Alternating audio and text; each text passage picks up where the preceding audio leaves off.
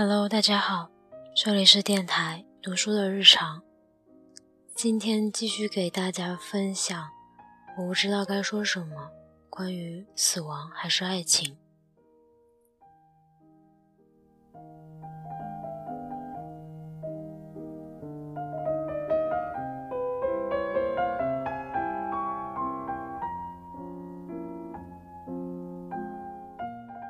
这个片段的名字叫做《战争电影》，这是我的秘密，没有人知道。我只和一个朋友说过。我是摄影师，我带着我学会的所有技巧去了那里。战争时，你成为真正的作家。《战地春梦》是我最喜欢的书，可是我到了那里，看到居民挖掘菜园。田里有牵引机和播种机，我要拍什么？没有任何东西爆炸。我拍摄的第一个场景是农会，他们召集所有人，在舞台上摆了一台电视机，播放戈尔巴乔夫的演说，一切顺利，都控制下来了。我们拍摄的村子在去除辐射，也就是清洗屋顶。但是你如何清洗老太太漏水的屋顶？至于土壤，你必须挖掉肥沃层，只留下黄沙。一位老妇人遵照命令把土丢掉，却刮下粪肥，说留下来以后可以用。可惜我没拍下来。我们到哪里都有人说：“啊，拍电影的人，等一等，我们去帮你找几个英雄。”他们带来一个老人和他的孙子，说他们花了两天赶走了切尔诺贝利附近的牛。拍摄后，牲畜专家带我去看一个大坑，他们用推土机把坑里的牛埋起来，但是我没有拍下来。我转身背对那个坑，拍摄爱国纪录片的传统画面。推土机司机在看《真理报》，报上的标题写着。国家不会抛弃遭遇困难的人民。我甚至幸运地看到一只鹳降落在田地中央，象征无论遇到什么灾难，我们最后都能胜利，日子会继续过下去。乡间小路灰尘飘扬，我知道那不是单纯的灰尘，而是辐射尘。为了保护光学镜头，我把相机藏起来。那是非常干燥的五月，我不知道我们吞了多少辐射尘。一星期后，我的淋巴结就肿起来了。我们把胶卷当成弹药般节省，因为白俄罗斯中央委员会的第一书记斯柳尼科夫要来。没有人告诉我们他计划去哪里，不过我们自己发现了。有一天，我们开车经过一条路。灰尘厚得像墙壁。第二天，我们发现他们开始铺那条路，铺得很卖力，至少铺了两三层。我们就知道那是大老板会出现的地方。我拍摄他们笔直地走在崭新的柏油路上的场景，一公分也没偏。可是我没有放进影片里。没有人明白发生了什么事，那是最可怕的部分。辐射探测仪给的数字是一组，报纸给的是另一组，所以我渐渐明白一件事：我家里有年幼的孩子，还有我亲爱的妻子。我怎么会笨到来这种地方？好吧，也许他们会颁一枚奖章给我，但是我的妻子会离开我。在那里，唯一的救赎是幽默。所以出现了各种笑话。村子里只剩下一个无赖和四个女人。他们问对方：“你先生现在怎么样？”“哦，那个瘪三啊，他也跑到其他村子了。”如果你太严肃，切尔诺贝利，他们铺路，溪水仍然流动。但是那件事的确发生了。我身边有人过世的时候，我就有这种感觉。太阳升起，燕子飞翔，可是天开始下雨，燕子死了，你明白吗？我想用几个字解释另一个层面，解释我当时的感觉。我拍摄开花的苹果树，看到大黄蜂嗡嗡作响，苹果花白的像新娘的白纱，人们还在工作，花园里花朵绽放。我拿着摄影机，总觉得哪里不对劲。曝光正常，画面漂亮，但就是不对劲。过了一阵子，我恍然大悟，我闻不到任何气味。花朵盛开，可是没有味道。后来我才知道，有时身体对高剂量辐射的反应是阻断某些器官的功能。我当时想到，我七十四岁的母亲也闻不到任何气味，我以为我和他一样。我问同行的另外两个人：“苹果树闻起来是什么味道？”“没什么味道。”“发生怪事了，紫丁香也没有味道。”“紫丁香。”我觉得身边一切事物都是假的，好像置身于电影场景。我无法理解，我没有看过任何和这种事有关的资料。小时候。隔壁一个在战争期间参加过游击队的女人告诉我，他们的部队被包围，后来成功逃脱的故事。当时她带着一个月大的宝宝，和部队一起沿着沼泽前进，四处都是德国人。这时婴儿突然哭了起来，因为担心哭声泄露部队的行踪，他就把婴儿掐死了。他告诉我这件事时很冷静，好像事情不是发生在他身上，孩子也不是他的。我不记得他为什么要告诉我这种事，我只记得我感觉很可怕。如果是我经历了那种事，一定不想活下去。我当时还很小，但是得知那件事之后，每次看到那个女人，我都觉得很不舒服。他又如何看我？（括号沉默。）（括号结束。）所以我才不想记住隔离区的日子。我想出各种解释，但我就是不想打开那扇门。我想了解在那里关于我的哪一部分是真实的，哪些不是。一天晚上，我在旅馆醒来，听到窗外传来单调的声音。还出现奇怪的蓝灯。我拉开窗帘，看到几十辆有红十字和报警器的卡车安静地行驶在街上。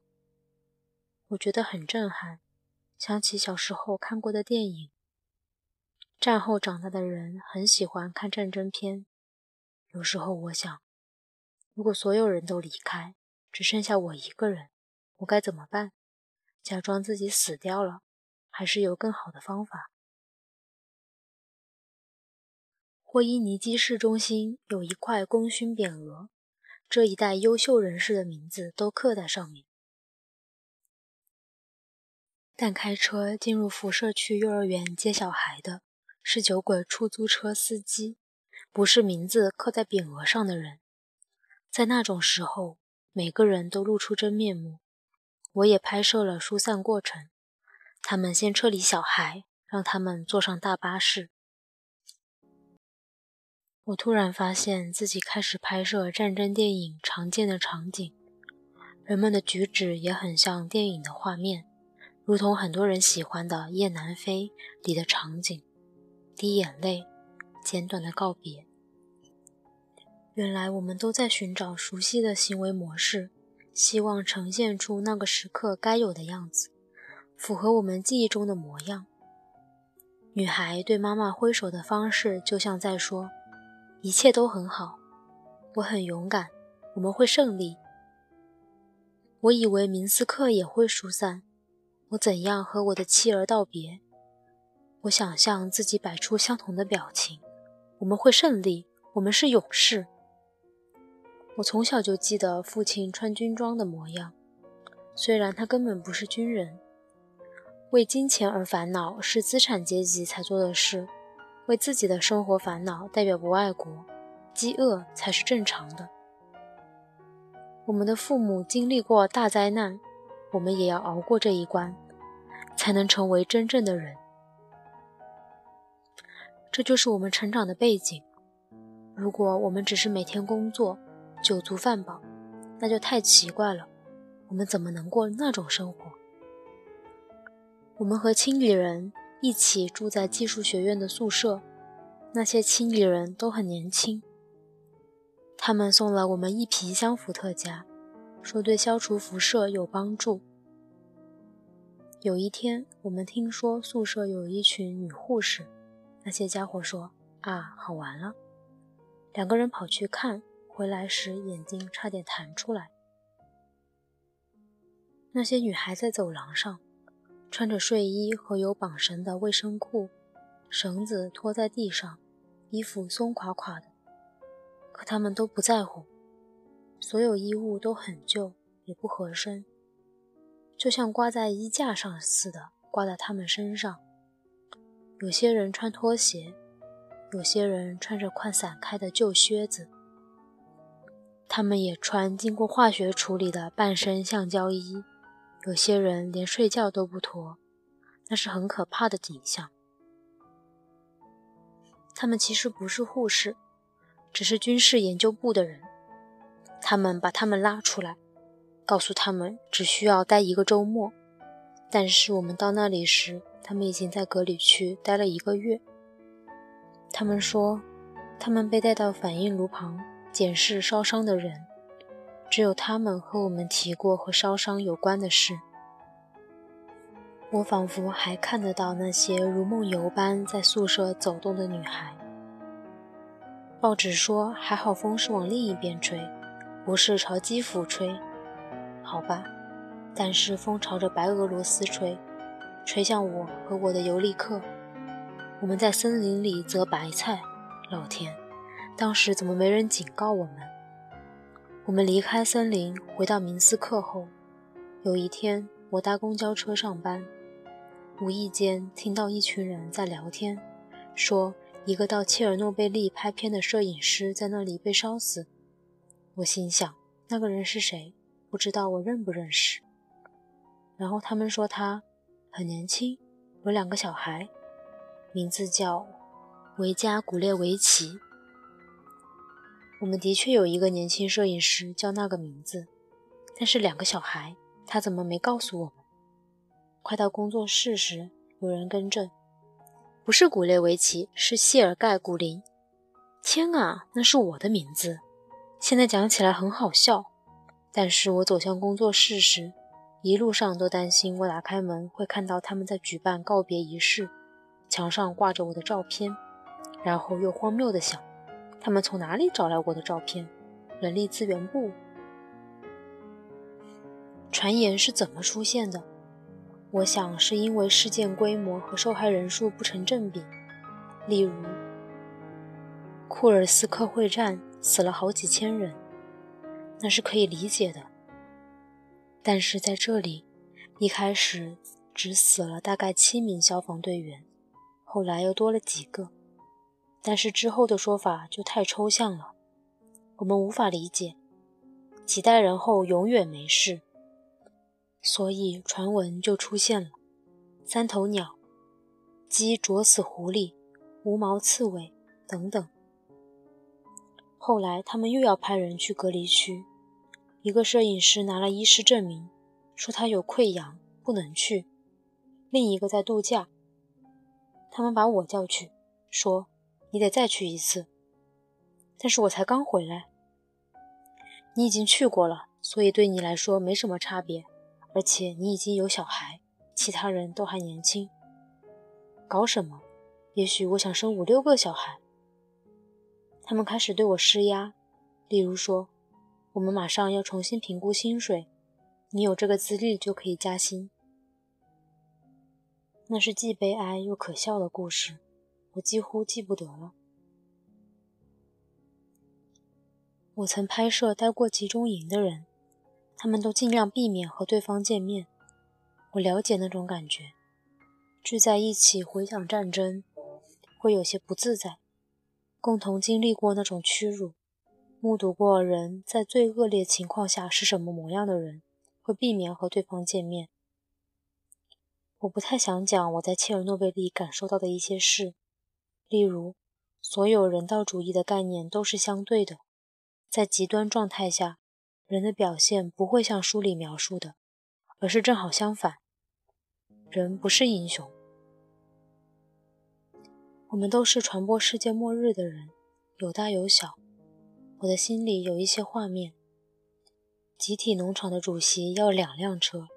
因为他得运送家人和所有衣服家具，所以党部也要一辆车，这样才公平。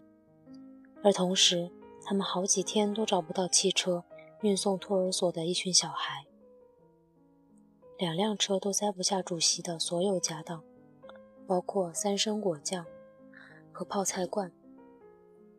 我看着他们打包，却没有拍下来。（括号突然笑了起来。）（括号结束。）我们到店里买了香肠和罐头，却不敢吃，又不想扔掉，就一直放在车上。（括号变得严肃。）（括号结束。）我发现世界末日时，邪恶的机制也照样运作，人们仍然说三道四，拍大官马屁，大官带着他的电视机和丑陋的皮草，一直到世界末日都是这样，永远是这样。我很难过，因为我无法替拍摄团队争取到任何好处。其中一个人需要公寓，我去找工会委员会，帮帮忙吧。我们在隔离区待了六个月，应该给我们补贴。他们说：“好吧，把你们的证书带来，我需要证书，上面要有印章。”我们去隔离区的区域委员会。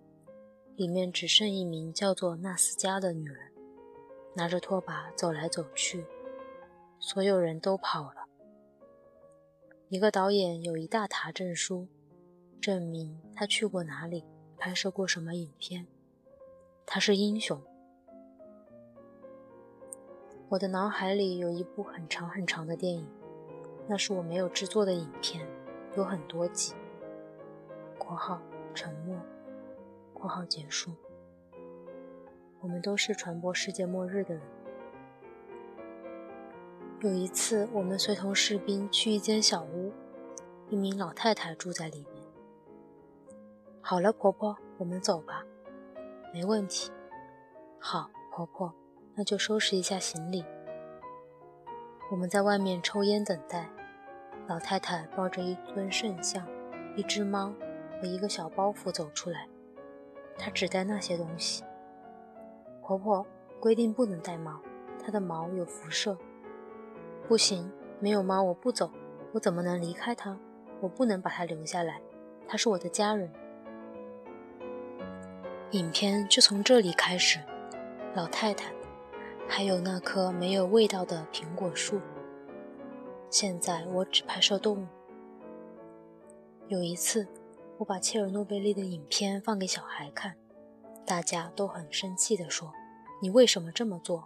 他们不需要看那些东西。”孩子生活在恐惧中，因为大家都在谈论他们的血液在改变，免疫系统遭到破坏。我原本估计只有五到十个人会来，结果戏院爆满。他们问了各式各样的问题。其中一个问题让我印象特别深刻：一名红着脸、结结巴巴的男孩，平常应该很安静的那种小孩，问：“为什么没有人可以帮助动物？”他是未来的主人公，我无法回答他的问题。我们的艺术都是关于苦难和爱情的，但不包括所有生物，只有人类。我们不愿降贵纡尊，动物和植物是另一个世界。在切尔诺贝利，人类不在乎其他生物。我四处打听，得知事故刚发生后的几个月，有人提出让动物随人一起疏散的计划，但是怎么实行？你怎么安置它们？好吧，也许你可以迁走地上的动物，但是在土里的虫子和蚯蚓呢？天空的动物呢？你如何撤离鸽子或麻雀？你怎么安置它们？我们没办法提供他们必要的信息，那也是哲学上的难题。我们的思想在那里发生了变革。我想拍摄一部叫人质的影片，和动物有关。奇妙的事发生在我身上，我和动物、树木、鸟类变得更亲近，我们之间的距离缩短。这些年来，我到隔离区，看到野猪或麋鹿跳出废弃的房子，那就是我拍摄的画面。我要拍一部影片，从动物的角度检视一切。你在拍什么？有人对我说：“看看你周围吧，车臣在打仗。”但是圣方济各对鸟儿讲道：“平等的和他们说话。如果鸟儿用鸟语和他交谈，会不会感到委屈？因为自己是鸟儿，不是他。”